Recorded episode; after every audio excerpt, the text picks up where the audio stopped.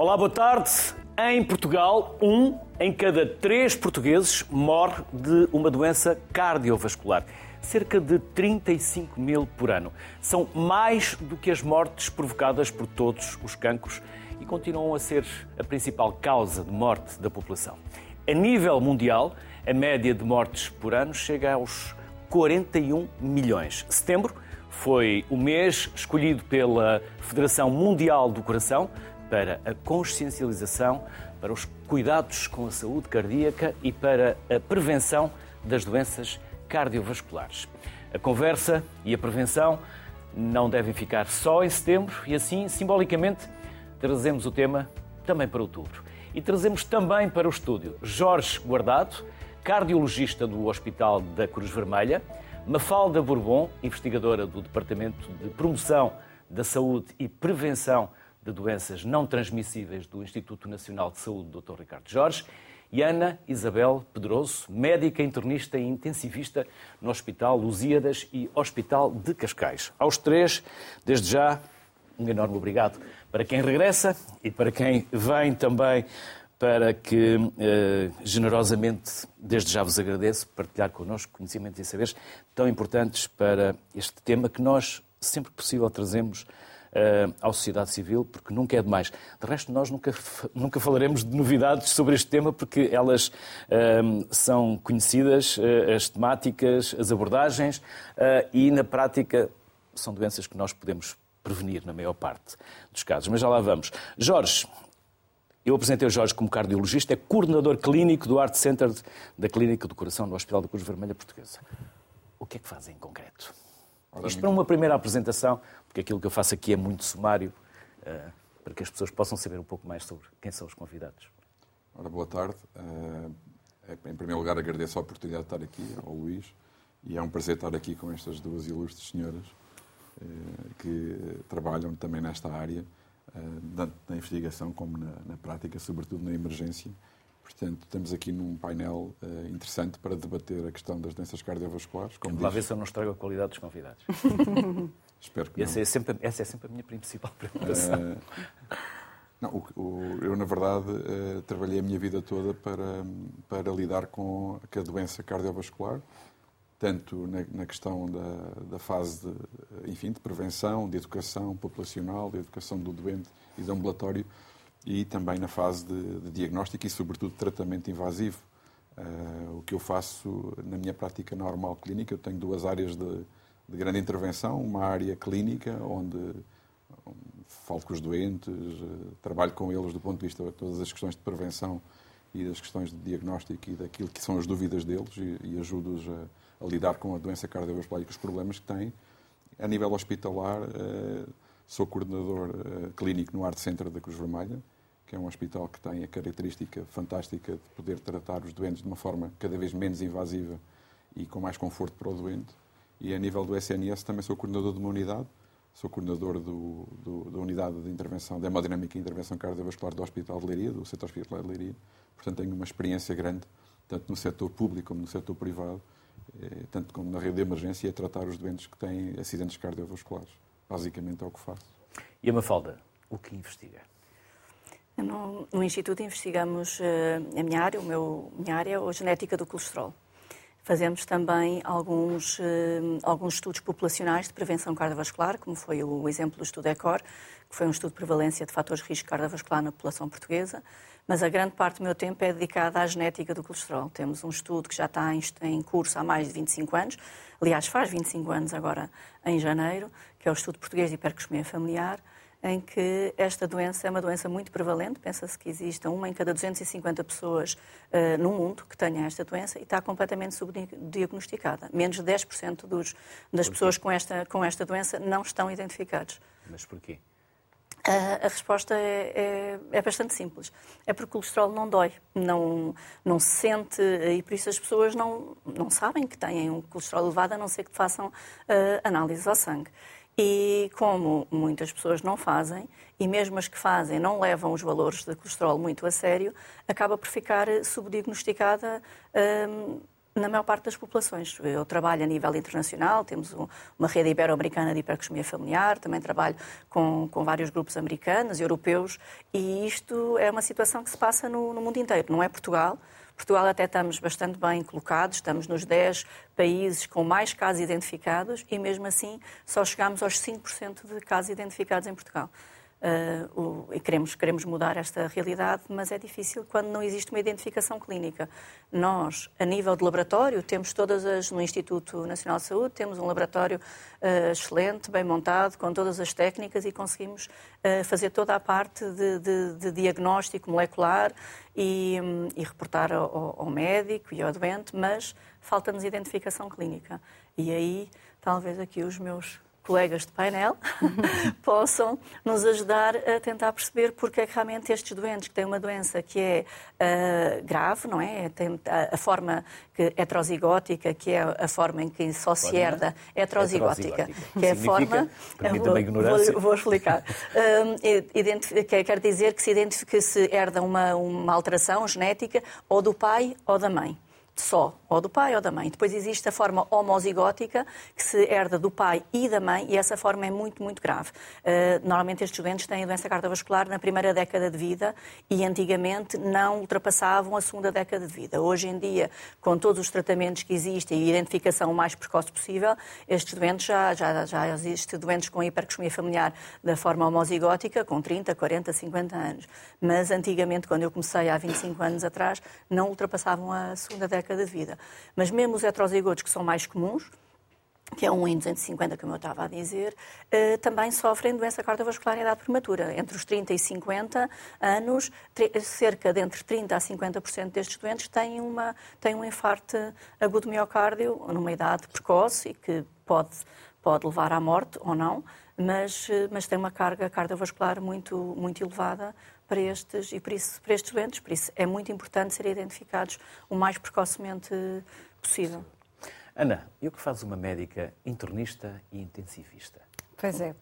Eu tenho duas especialidades realmente. Comecei pela medicina interna, que eu acho que é uma ótima especialidade. É aquela especialidade da Dr. House, em que nós conseguimos conhecer no todo e tem uma grande importância na identificação destes fatores de risco cardiovascular, tal como a hipercolesterolemia que falávamos aqui há pouco é fundamental. Os internistas são responsáveis uh, por identificar bastante desta patologia. E depois, como tenho um grande gosto pela emergência, eu trabalho também para, para o INEM, eu faço viatura médica e helicóptero, uh, e gosto muito do doente crítico, acabei por ir tirar uma segunda especialidade, medicina intensiva. Quando fala em doente crítico, é aquele doente que está naquele é um momento grave. entre a vida e a morte. Sim. Por exemplo, num, num acidente, por exemplo, exemplo, um infarto agudo do miocárdio com gravidade, ao qual eu vou levar até ao, uh, colegas, como o colega que cá está.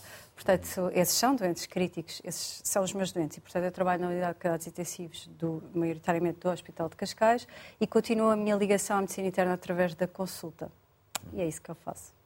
Já, já há pouco disse-me que conseguem tratar os pacientes de uma forma menos invasiva no, no Hospital da Cruz Vermelha. Não o que só... é que isso significa? Não é só no Hospital da Cruz Vermelha. É, a medicina, em geral, tem, tem vindo a evoluir no sentido de dar a capacidade de tratar os doentes de uma forma segura, ou seja, com, que as mesmas, com a mesma qualidade no sentido de, de resultado clínico e, no, e, na, e, na, e, nas complicações, ou seja, mas também, sobretudo, no conforto para o doente, um, que é o facto de ter menos, uh, menos sofrimento, digamos assim, com as intervenções eh, menos tempo de internamento, capacidade de ter alta mais precoce e capacidade de, de vir para a vida ativa mais rapidamente. Isto é um, é um desejo eh, de todas as especialidades médicas que fazem tratamentos de, dos doentes, sobretudo em procedimentos invasivos, sejam eles cirúrgicos, sejam eles por cardiologia de intervenção. Eh, eu só queria aqui fazer aqui um pequeno, uma um pequeno esclarecimento para a população e para as pessoas. É que as pessoas confundem muito. Os cardiologistas de intervenção são, são pessoas que eh, tal como a Ana, tem duas especialidades. Foram primeiro cardiologistas e depois tiveram um treino fantástico durante anos e anos para conseguirem, através de pequenos tubos, através das artérias periféricas, radial, femoral eh, e outras, poder conseguir chegar ao coração e fazer trabalhos fantásticos uh, através de um procedimento que é menos invasivo, que é, de facto, uh, é através de uma punção arterial, não há cortes nestes tipos de procedimentos. Portanto, nós acabamos por fazer coisas fantásticas aos doentes hoje em dia e temos uma evolução claramente técnica que, que enfim, que, que, a evolução também nos permitiu, que é hoje podemos tratar quase tudo o que há no coração para tratar, desde a parte coronária, que era aquela que classicamente começamos por abordar, e é esta que fazemos quando os doentes nos chegam através de, do, do, INEM, ou através da, enfim, da via verde coronária, que é aquilo que de facto estamos a falar, e que nós rapidamente conseguimos desobstruir a artéria. Uh, portanto, fazemos isso e também já fazemos válvulas, fazemos outras coisas estruturais no coração, fazemos coisas menos invasivas. Uh, associadamente, a cirurgia cardíaca também se desenvolveu para conseguir fazer coisas menos invasivas. Portanto, nós hoje trabalhamos muito com os cirurgiões cardíacos, sobretudo aqueles que também estão no nosso, no nosso radar por partilharem connosco esta, esta, esta orientação de dar o mais conforto possível aos doentes. Na Cruz Vermelha é um dos sítios onde isto acontece. Temos um Art Center com, com uma equipa cirúrgica e com cardiologistas de intervenção que conseguem fazer procedimentos realmente uh, com conforto e menos invasivos e com, e com sucesso. Enfim, uh, mas também há outros hospitais no país, portanto não podemos dizer que é só a Cruz Vermelha, mas ali sim eh, até porque foi ali que surgiu uma das primeiras salas híbridas onde trabalhamos em conjunto, podemos trabalhar em conjunto. O que nos trouxe aqui em relação à questão do, da, das doenças cardiovasculares e que a colega disse do infarto agudo do miocárdio, nós hoje temos no país uma rede fantástica eh, que é de louvar, feita há mais de 25 anos, que permite que os doentes hoje com infarto agudo do miocárdio, só pelo simples acionar do INEM, consigam chegar a tempo de uma das salas de intervenção do nosso país. Temos uma rede, podemos ter mais a outro ponto, mas, eh, mas na verdade temos uma rede quase, quase totalmente coberta no nosso país, que dá acesso a que o doente, na primeira hora, depois de sentir os sintomas e ter o diagnóstico, seja capaz de ser revascularizado, ou seja, que a sua artéria seja aberta e com isso salvamos a vida ao doente, salvamos a, a sua capacidade de voltar à vida ativa, salvamos o coração, porque na verdade damos sangue ao coração e ele reabilita-se e isso é, um, é de facto um, dos grandes privilégios do nosso sistema de saúde, é conseguir ter uma via verde coronária e também cerebrovascular, porque o AVC também é tratado, não por, por mim, mas por colegas da neuroradiologia que também têm a mesma área de diferenciação, através de catéteres vão ao cérebro. Eh, e, portanto, na verdade, nós hoje temos, um, temos uma capacidade de, em pouco tempo, nós, para ter uma ideia, nós temos 30 minutos para poder chegar ao hospital. Temos uma equipa uma equipa que é pluridisciplinar, técnicos, enfermeiros, médicos, estão H24 nestes centros e que permitem que pessoas que tenham um infarto em qualquer ponto do país possam ter acesso ao centro que está mais disponível e, com, e mais rápido, digamos assim, para poder, que, para poder salvar a sua vida e, e, de facto, fazemos um trabalho fantástico a nível do país, todos nós.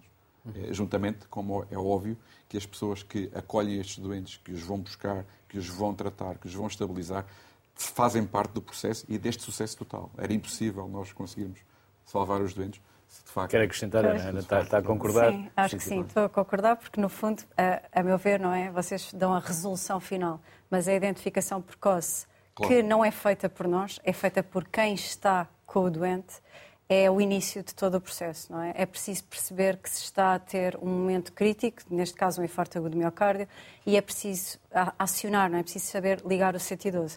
Muitas vezes isto culmina em paragens cardiorrespiratórias, eh, é um dos grandes fatores de paragem cardiorrespiratória, é realmente o infarto agudo do miocárdio, e portanto é preciso saber identificar, iniciar suporte básico de vida, eh, qualquer um de nós pode fazê-lo, não temos que ser profissionais de saúde, e eu acho que isto também é um ponto que, que eu gostava de trazer aqui a este programa, porque o suporte básico de vida é algo que até é dado em algumas escolas, por exemplo, no nono ano, portanto, eu, eu acho que deveria de ser obrigatório e fazer parte da escolaridade obrigatória todos nós uh, sabermos reanimar alguém que nos está próximo. E, portanto, só através deste suporte básico de vida, do chamar à ajuda, depois é que chega a ajuda diferenciada e nós temos uh, mecanismos de perceber exatamente como é que o doente está e estabilizá-lo e levá-lo para o sítio certo, não é? Neste caso, estes centros, porque nem todos os hospitais podem receber, nem todos os hospitais têm serviços de hemodinâmica eu, e de intervenção, não é? Eu iria só, peço desculpa, já passa Não, podem-se complementar. Para monopolizar.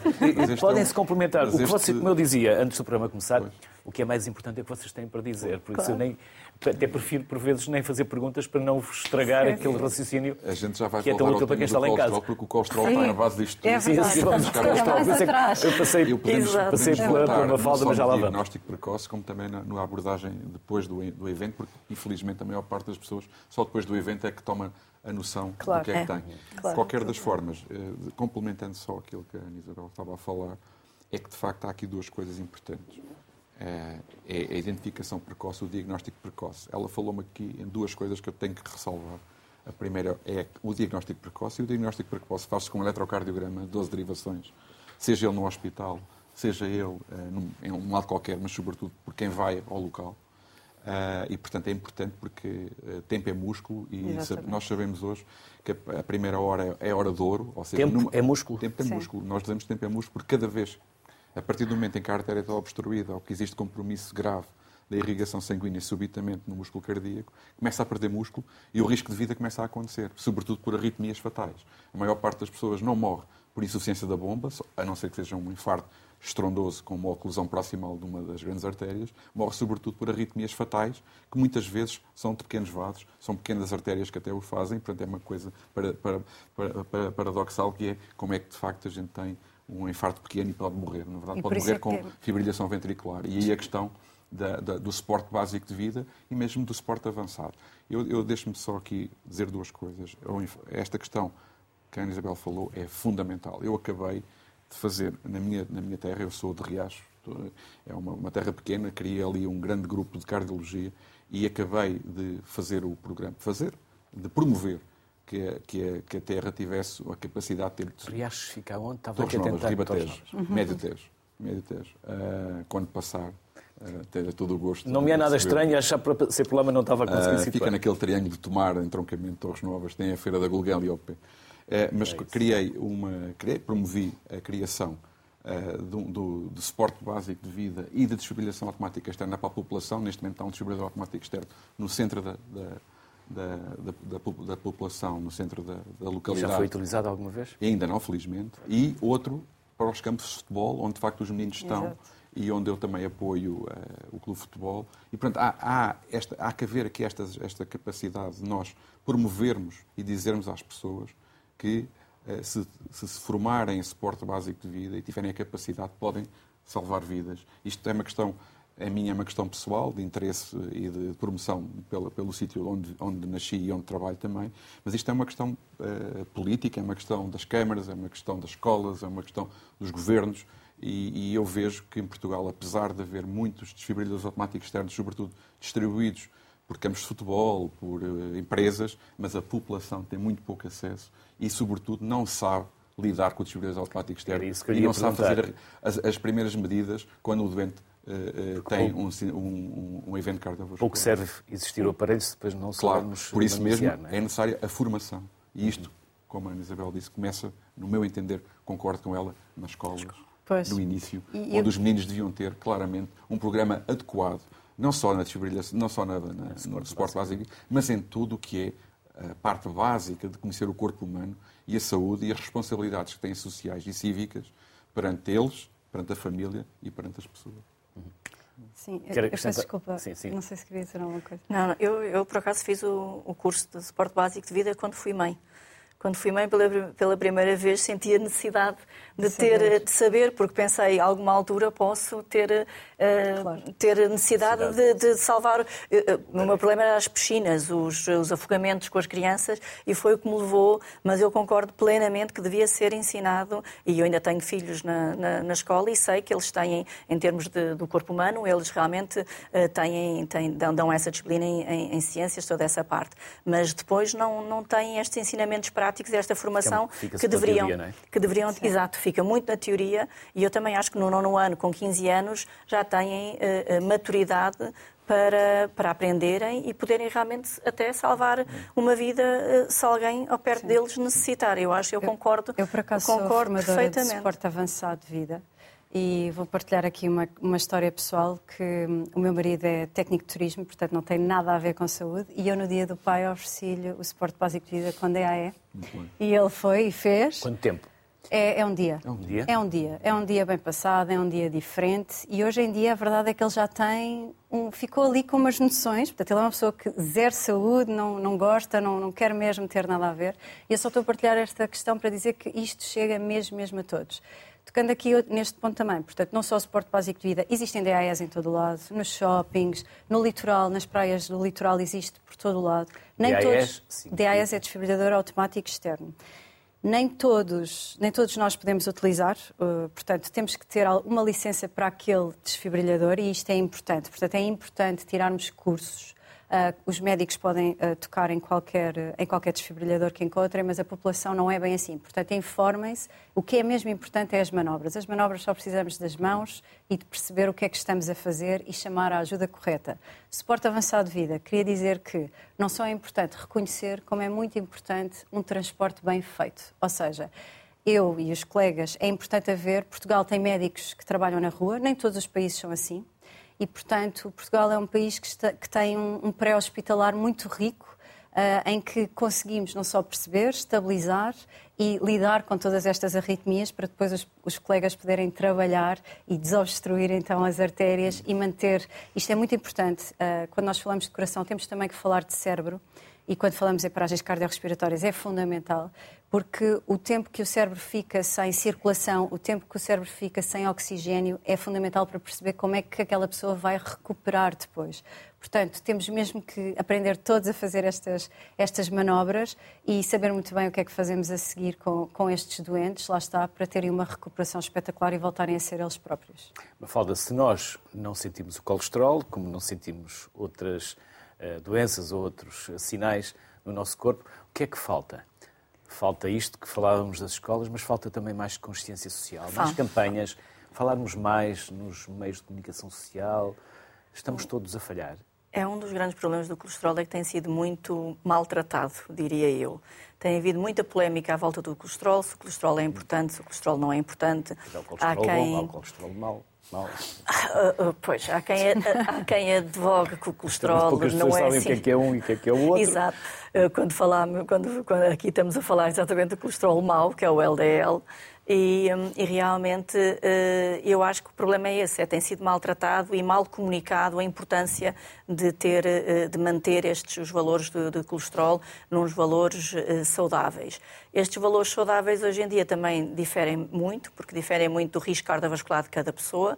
Uma pessoa que só tenha colesterol elevado deve manter um, um colesterol abaixo dos 115 miligramas por decilitro, mas se já tiver outros fatores de risco, como diabetes, hipertensão, ou se já tiver tido infarto, os valores ainda são mais baixos que devem, ter, que devem atingir. Portanto, mas 115... Falar... O 115 Aqueles era... que gostam de abrir a carta dos, das análises. Exato, pelo menos, pelo menos abaixo do 115 pelo menos deveria dar. que é 115. Não é? Mas tenho-lhe a dizer que uh, mais de 50% da população tem valores acima de 115. Mais, o nosso, de? mais de 50% da população uh, foram os resultados do, do nosso estudo ECOR e de outros estudos uh, que temos tido em Portugal. Mais de 50% da população tem valores acima dos valores recomendados para uma população geral, uma população saudável. E por temos isso começamos... mais de metade da população que é obesa ou, ou Sim, temos a pré-obesidade ou obesa temos mais de 60%. E, isso, e, e, e também uh, o estado de pré-obesidade e, e obesidade contribui... Essa era a pandemia. Mas também contribui para, para, a elevação do, do, do colesterol. Os, os, fatores de risco estão interligados entre eles. Não, normalmente, uh, quando há um. E há aqui há outra questão aqui na não é? polémica é? do colesterol. Não é só do colesterol, como, como falávamos aqui do colesterol bom e mau, que é uma polémica Sim. muito conhecida. Há outra também muito conhecida que é as estatinas.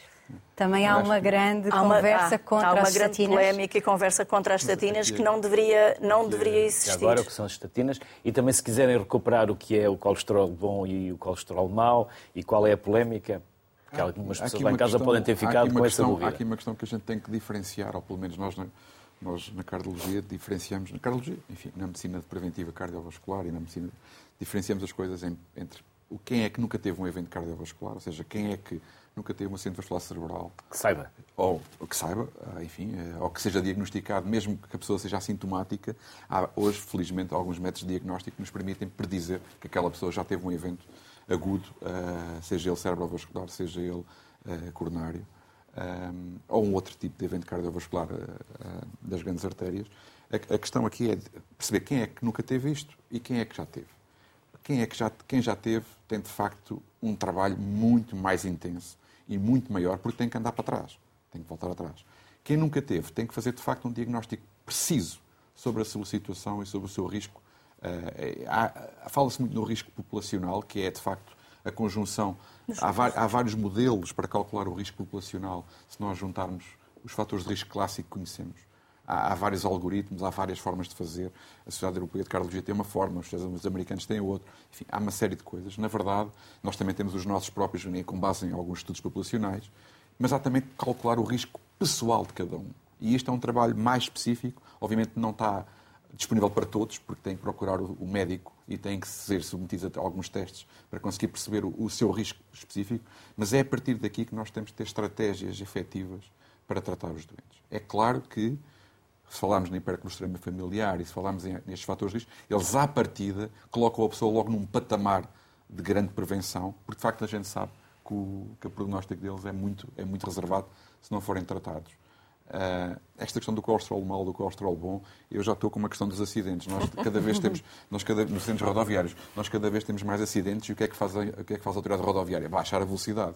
Portanto, isto no colesterol é basicamente a mesma coisa. Estamos com tantos acidentes que a verdade é que os, o, os níveis de colesterol vão ser baixando cada vez mais para patamares, que muitas vezes são patamares que são obtidos por comissões de peritos que vão baixando os valores para que, de facto, oferecer à população um melhor controle e uma melhor incidência de, de infarto agudo do miocárdio e de acidente vascular cerebral. Penso que... Se a Mafalda há pouco terminou o seu raciocínio.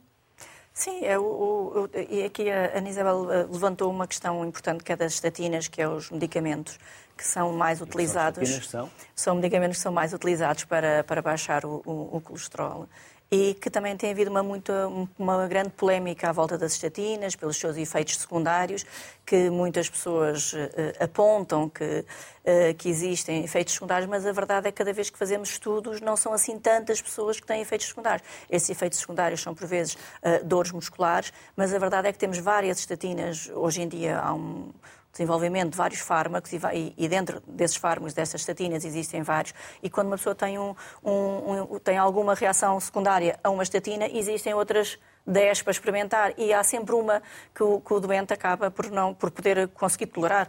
A Ana Isabel terá melhor do que eu. Mas foram muito mal, foi um assunto que foi muito mal eh, divulgado, muito mal comunicado, muito mal tratado e as pessoas acham que é um exagero ter que tomar uma estatina por ter um colesterol elevado. Mas mal comunicado por vocês, ou mal interpretado por nós? Uh, houve de ou parte a parte. Ambos. Eu, eu, penso que também houve polémica. Houve de parte a parte, houve de parte a parte da, da, da comunidade, de, não de todos os médicos, mas um, um médico ou outro em especial, é que atacaram muito a, a esta área uh, e depois realmente a população o que é que gosta de ouvir? Não tem que tomar medicação. A população prende sempre nessa parte. Nós... Só que realmente. Circula uh, muito nas redes sociais é, e por aí. E depois, uh... se não tem que tomar e se há produtos naturais, uh, que, que, é outra polémica, que é os produtos naturais para baixar o colesterol, em que as pessoas não sabem que estão a tomar uma estatina de qualquer forma, porque o produto natural acaba por ser também uma estatina. E por isso as pessoas não tomam o fármaco químico, que é um fármaco controlado, que, que, que teve uma série de ensaios clínicos verificados, e vão tomar uma, um, um produto natural, supostamente, que não foi controlado da mesma forma, que não se, não se sabe exatamente ao certo o seu efeito, porque não foi, não foi controlado, e neste, nos dias de hoje é três ou quatro vezes mais caro do que uma estatina genérica. E por isso, Marketing. Exato. Eu aí acho que a população em geral não tem muita noção disto. Que pois é, não, os suplementos não, não, não são iguais aos medicamentos, não têm o mesmo nível de avaliação, uh, não, não há uh, toda como nós temos, não é? o Infarmed, que anda ali em cima da, dos medicamentos, não é? em cima de todos os efeitos adversos, e os suplementos não é a mesma coisa. Há alguns suplementos muito bons, e existem, e devem ser. Uh, os, uh, os, médicos devem conhecê-los e devem uh, aconselhar quando claro. faz sentido, mas quando falamos da hipercolesterolemia, temos que ter atenção que é uma doença grave e, portanto, quando é necessário medicar, tem que se fazer a medicação.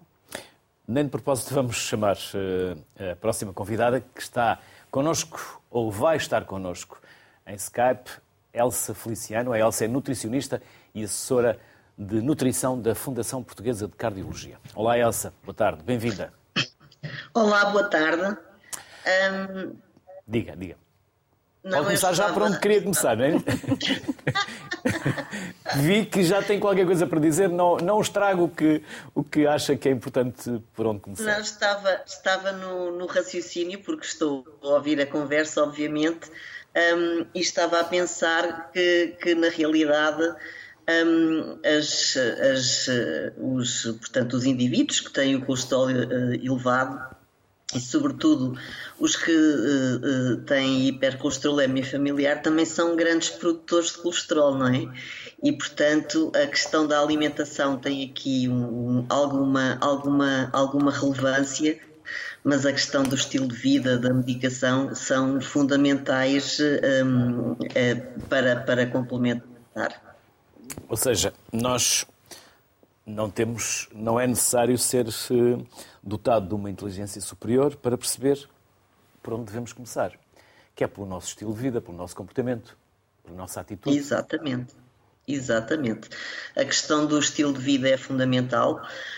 A alimentação, obviamente, que, que tem uh, impacto uh, em termos do, dos, dos, dos, níveis de, de colesterol.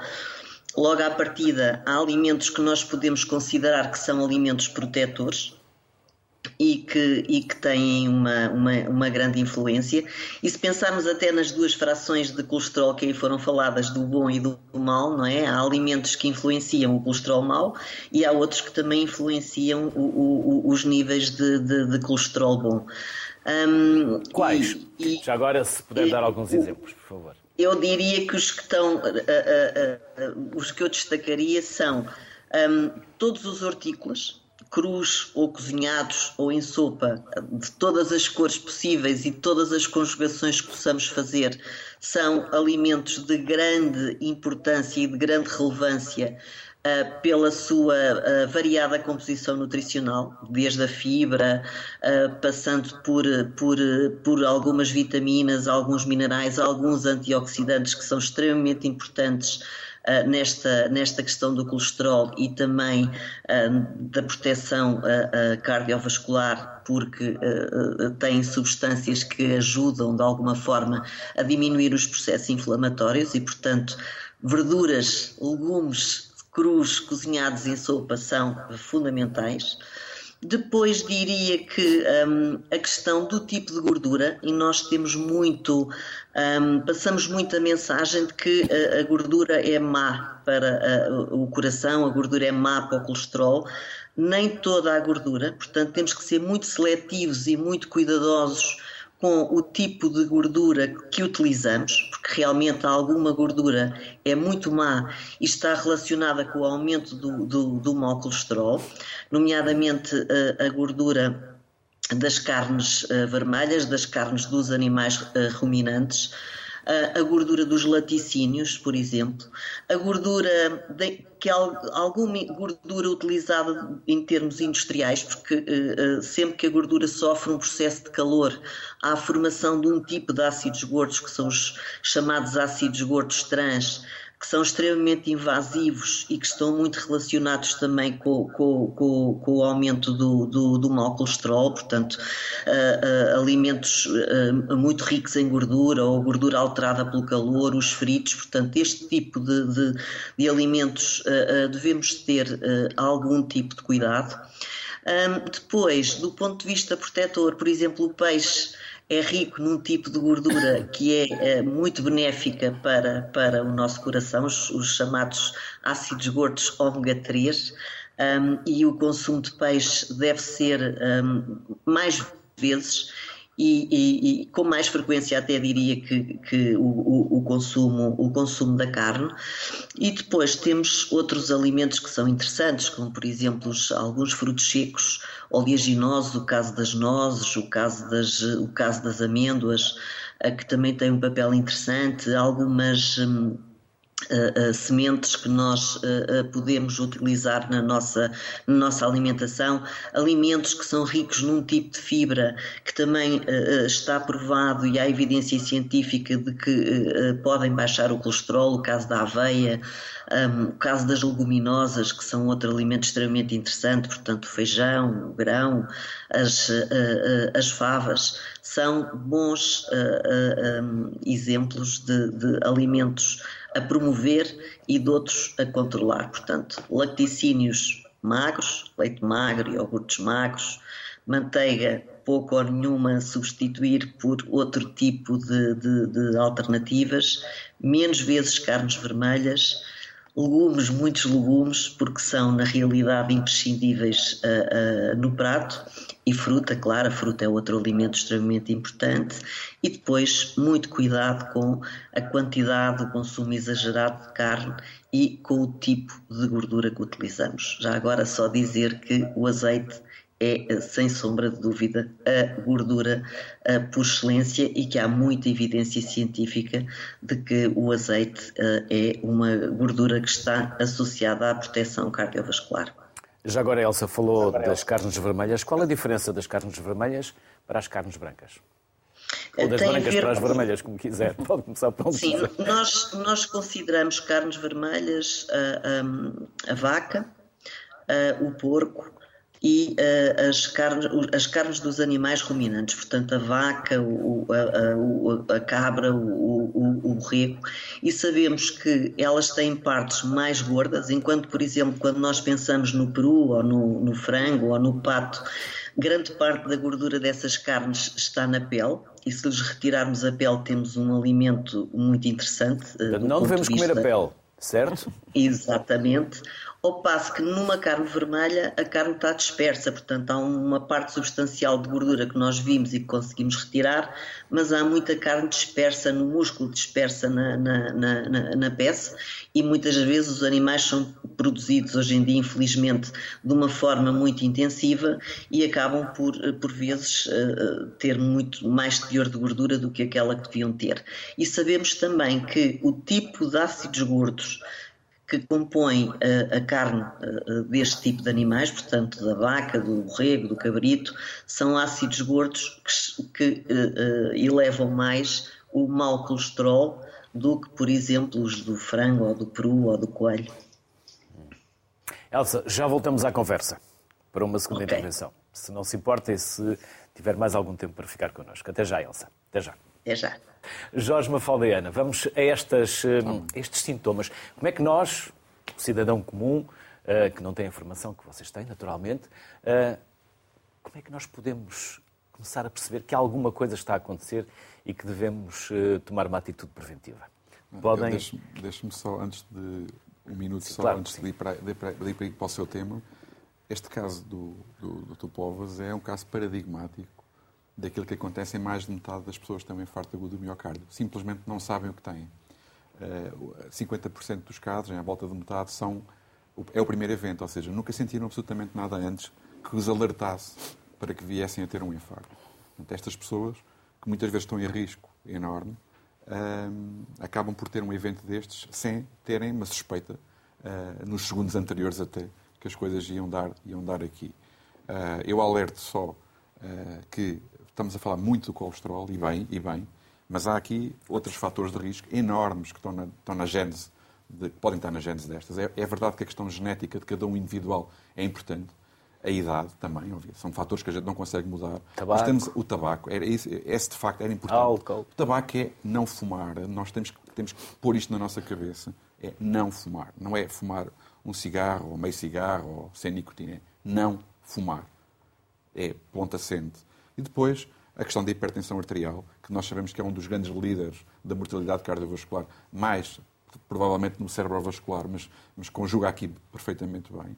Depois temos a questão da obesidade, temos a questão eh, da falta de exercício físico, da falta de bons modos de, de, de, estilo de vida. Mas, na verdade, eu não queria passar aqui este bocadinho sem falar tabaco, tabaco zero e hipertensão arterial. E depois os diabéticos. Os diabéticos assumem também aqui claramente um papel uh, de um aumento de risco exponencial para terem infarto agudo do miocárdio.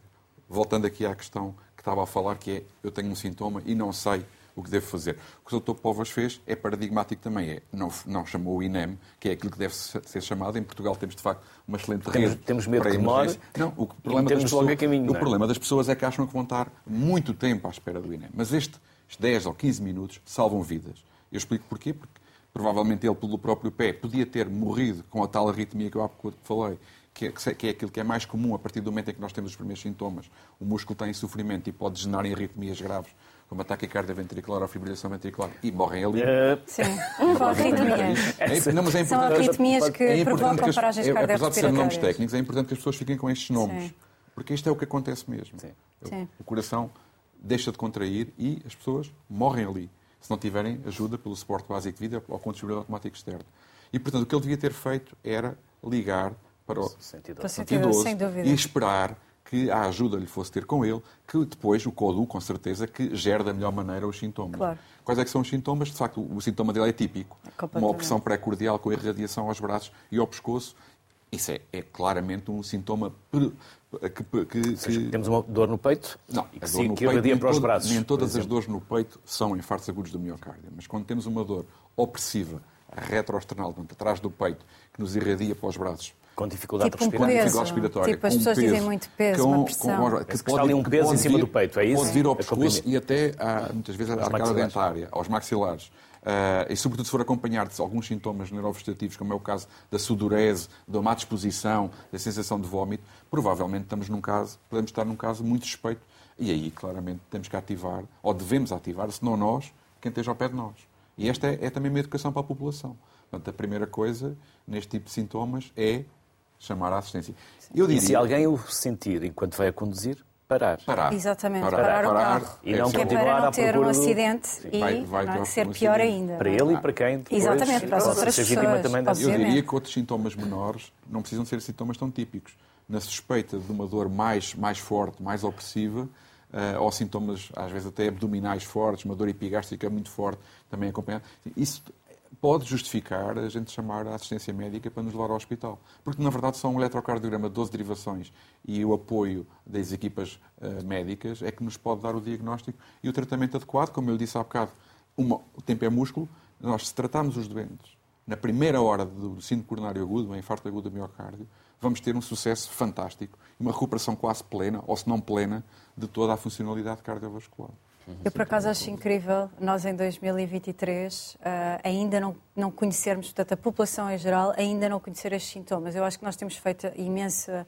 ah, houve sempre imensa publicidade sobre isto. Eu cresci a ouvir falar disto. Se lhe dói o peito, ligue 112 e, portanto, acho incrível isto ainda não acontecer. Ah, eu, por acaso, na- nas minhas redes sociais, Andamos a falar lancei um demasiado monte... em coisas que não interessam. Que Sim. são. Andamos demasiadas polémicas e menos naquilo que verdadeiramente Sim, deveríamos. queria, queria dizer, eu por ter esta sensibilidade e por, por andar muito na rua e falar muito com as pessoas, lancei nas redes sociais algo que se chama Ouve o Teu Corpo.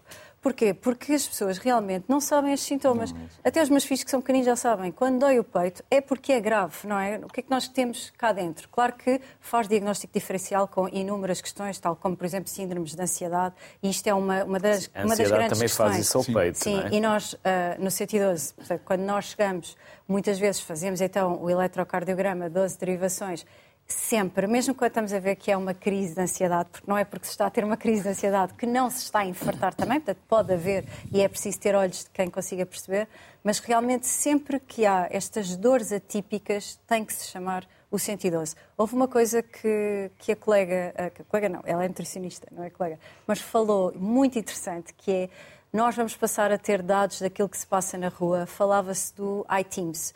O iTeams é um programa que nós utilizamos agora, ah, que começou em 2017. Curiosamente, eu fui uma das pessoas precursoras ah, desse programa, porque faço parte da viatura médica de Cascais, que foi a primeira, foi a, a viatura piloto a utilizar. E o que acontece é que nós conseguimos enviar o eletrocardiograma diretamente para o CODU, Uh, que consegue fazer chegar aos colegas que estão na sala de hemodinâmica para perceber se é ou não para levar os doentes diretamente para lá. E, e conseguimos registar uma série de coisas que vão diretamente à ficha. Portanto, antes do doente chegar ao hospital, o colega já tem acesso aos dados. E isso é, é completamente fantástico e, portanto, vamos passar a ter cada vez mais números, porque os números são importantes para depois se tomarem medidas, nomeadamente políticas. É? Eu, eu só queria dizer que muitas vezes não estamos na sala de hemodinâmica. Sim, a maior sim. parte das vezes estamos Sim, num lado qualquer, porque a prevenção E vão lá é 24 a ter, 24. vão lá ter. E, portanto, eu, para, para ter um- há aqui uma ideia que a população tem que saber. Estas equipas de carros de intervenção estão H24 e estão quem não sabe, disponíveis H24 é a qualquer 24 minuto. horas por dia, não é? E, tanto, tanto onde estivermos, a equipa que tiver recebe o eletrocardiograma e decide no momento com o código eh, qual é que é a atitude a ter e são os tais 30, 40 minutos para estar no hospital e uma hora para tratar o doente. Exato. Nós temos o nosso, o nosso tempo, a gente chama de tempo porta-balão, isto é, muito engra- é um É. tempo, é uma coisa engraçada que as pessoas devem saber, o tempo porta-balão é o tempo que demora entre sermos ativados, entre termos o diagnóstico e abrirmos a artéria ao doente. O ideal é 60 minutos. Até 90 é bom, é, é bom, mas temos de ter 60. nós temos dados, não temos dados da rua, temos a Associação Nacional de Intervenção Cardiovascular, a APIC, há muitos anos temos um registro nacional dos centros de hemodinâmica de intervenção com o número de infartos que nos chega e que nós tratamos. Esses dados nós temos. Não temos Sim. os dados da rua. Era importante termos os dados da rua para percebermos quantos de facto é que nós estamos a tratar Exatamente. e que são diagnosticados. Exatamente. Mas há muitos anos que nós temos um registro fantástico. O nosso registro de casos de intervenção é, de facto, um orgulho nacional e também é um, é um registro que tem um orgulho uh, nós, uh, quando apresentamos lá fora. Uh, enfim, temos um registro de todos os centros, onde temos tem porta-balão, diagnóstico, uh, sucesso clínico, enfim, temos dados claramente sobre estes dados a nível hospitalar. Claro. Mafalda, não estamos a falar só para as pessoas de meia idade ou de idade, estamos a falar também para os jovens. Sim, o infarto. Uh, pode acontecer a qualquer um. Pode acontecer a qualquer um. E principalmente se uh, tiver esta doença que nós falámos no início, da hiperglicemia familiar, que realmente tem. Uh, têm, estes doentes têm entre os 20 e os 40 anos, que são pessoas jovens, têm 20 vezes mais probabilidade de ter um, um infarto agudo de miocárdio. Por isso é, uma, é, é um risco muito superior. E, e, existem outras, outras doenças também genéticas, como as miocardiopatias, que também, uh, também trazem outros riscos cardiovasculares em idade, em idade jovem. Por isso, eu, eu acho que é, é, muito importante relembrar isso. Eu lembro-me aqui há um tempo que estava na urgência com, uma, com um filho meu, nada de... Como utente. Exato, como, como utente. utente. E, um, e, e Gosta entra... da palavra utente? Utente, não, não, não, gosto nem da palavra utente, nem doente, nem paciente. paciente. Eu acho que então, como tínhamos que, não sei, como, como mas, não sei, mas não gosto de paciente. Doente nem todos, nem todos são, porque as pessoas, há pessoas que só têm condições, não têm doença ainda. Mesmo, por exemplo, estávamos a falar na hiperglicemia familiar. O, a pessoa que tem hiperglicemia familiar, até ter o primeiro infarto, não é considerado doente. É uma pessoa que tem uma condição que é a hipercolesterolemia é, às vezes as palavras são, são complicadas e, e, acabamos por não usar, não usar corretamente. Mas estava-lhe a dizer, estava na urgência como, como utente e, e, este, e aparece um, um, um, senhor da minha idade, que era, tinha 40 anos, que por acaso até tinha andado comigo na faculdade, já, o tinha, já não o via há muito tempo, e, e com, com infarto, estava a ter todos os sintomas de infarto e não estavam-lhe a dar grande importância. grande importância. E uma das razões era a idade porque ele tinha 38 ou 40, 40 anos. Afinal de contas, depois estava mesmo a, a ter um infarto. E, e, não foi, ninguém se moveu muito por causa da, Na da, maioria da das idade. urgências, nós temos uma triagem uma, e eles têm 10 minutos para fazer certo. A questão aqui é que as urgências hospitalares em Portugal, no Sistema Nacional de Saúde, estão, estão pela triagem de Manchester Exato. e, portanto, estão por pulseiras e por atribuição através de pontuação, de acordo com aquilo que são os sintomas é que as pessoas apresentam. E muitas vezes são os tais sintomas atípicos que colocam a pessoa numa situação menos que o laranja ou vermelho. Mas há uma coisa que eu quero reforçar. As pessoas, para serem tratadas adequadamente, têm que entrar numa coisa chamada via verde. Via verde. A via, a via verde só é ativada nas condições certas. Se as pessoas entrarem em hospitais, em urgências que não têm cardiologia e que não têm apoio uh, de intervenção, se as pessoas entrarem em hospitais terciários, vão, vão, ter, vão ter problemas mas esses, por exemplo, Cascais não têm, e é um, é claro. um hospital que drena, mas tem via verde coronária. Claro. Ou seja, a pessoa entra com dor no peito, tem 10 minutos claro. para fazer um ECG, assim que tem um, um supra-DST, vai diretamente para a sala e nós conseguimos, naquele timing, colocar o doente no lugar certo. Portanto, Aqui tudo depende da triagem inicial. Da triagem inicial. Como sempre, não é? E tudo depende dos olhos iniciais. Mas a, mas a questão que falou, que falou era muito importante, a questão da pessoa estar no sítio certo para o diagnóstico Sim, certo. Claro. O, o, o, transporte, e provavelmente melhor do que eu pode, pode falar sobre isso, mas é uma das grandes dificuldades que nós temos na, na via verde coronária e cerebrovascular é o transporte intra-hospitalar entre centros que não conseguem tratar os doentes oportunamente. E o tempo que se perde as demoras que existem são superiores àquelas da pessoa estar na rua e chamar o CODU e ser, Sim, é e ser dirigida adequadamente, desde a sua porta ou desde o sítio onde está, até ao hospital que o trata adequadamente. Isto também é um conceito para a população, porque a população muitas vezes recorre a um hospital eh, da zona ou onde está e, pode, e claramente pode até ser uma perda de tempo e contraproducente na sua situação. 112. 112. Sempre 112. Vamos voltar a chamar a Elsa. Elsa. Continua Olá. connosco. Elsa, hidratação Hidratação é uma, uma, excelente, uma excelente questão e que também tem a sua, a sua relação com, com, a, com o coração, não é? Porque uh, muitas vezes, uh, no caso do. Para já dizer que o, o, o nosso aparelho cardiovascular, um, para funcionar em pleno, é necessária uma, uma, uma boa hidratação. E nós temos, por parte de muitas pessoas, sobretudo uh, pessoas mais velhas, que, que vão pelo, pelo hábito e, e pelo hábito e porque habitualmente à medida que vamos envelhecendo vamos perdendo a sensação de sede e vamos deixando de beber. A quantidade de água uh, ou de líquidos uh, necessários e, portanto, muitas vezes acabamos por ter uma desidratação que é crónica e que também tem a sua influência no aparelho cardiovascular, nomeadamente nas questões da, da, do agravamento da, da, da, tensão arterial, até porque se nós tivermos uh, menos quantidade de, de sangue em, em, em circulação, acaba por haver um esforço adicional uh, uh, por parte do nosso músculo uh, cardíaco.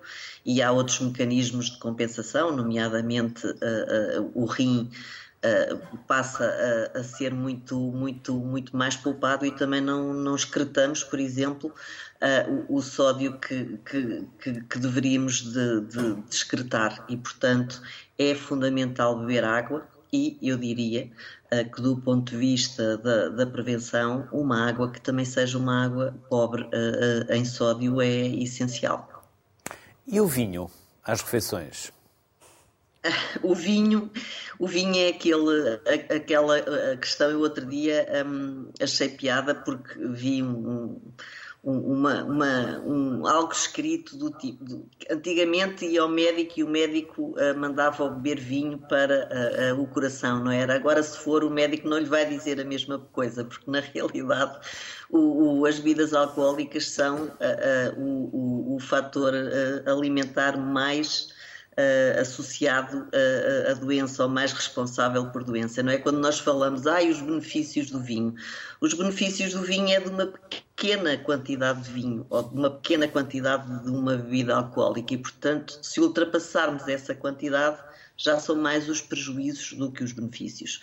É claro que é permitido uh, consumir uh, vinho ou, ou, ou, outra bebida alcoólica, mas falando concretamente do vinho, preferencialmente sempre à refeição, um, e um copo pequeno, não é? Quando nós dizemos, ai, pode beber um copo, nós temos copos com muita, uh, uh, uh, com capacidades muito diferentes e, portanto, os, os valores que a nossa Direção-Geral de Saúde preconiza como limites são de 3 decilitros por dia para o caso das mulheres e de uh, meio litro por dia no caso dos homens, e a diferença é porque uh, os homens ou as mulheres metabolizam o, o álcool a uma velocidade diferente, mas portanto uma pequena quantidade para quem bebe, não é? Quem não bebe não começa a beber para uh, ter alguma proteção cardiovascular e, obviamente, sempre à refeição, sempre. Obrigado, Elsa. 30 segundos para cada um para fecharmos. Jorge, conclusões. Já percebi que tempo é músculo, foi algo que hoje também já aqui aprendi e uma expressão que vou guardar. Nós devíamos gastar mais tempo na promoção e na educação das pessoas do que propriamente na questão do, do tratamento que nós também aqui abordamos e fomos muito exaustivos.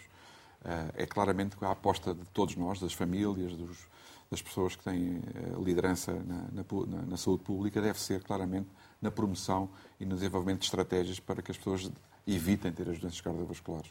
Eu, antes de passar, só queria aqui relembrar, como estamos a falar da questão do mês do coração, que há aqui duas ou três patologias que nós não abordamos, mas que fazem também impacto enorme na população a nível cardíaco. Uma delas é a fibrilhação auricular, que é uma arritmia muito comum a partir de uma determinada idade e que aumenta claramente e exponencia o risco de acidente cardiovascular e que, se for corretamente identificada, pode, de facto, as pessoas, através, sobretudo, da anticoagulação oral, diminuir o seu risco. Portanto, a segunda é uma, uma epidemia que está a acontecer porque temos mais longevidade, que chama-se estenose aórtica, que é o aperto da válvula aórtica.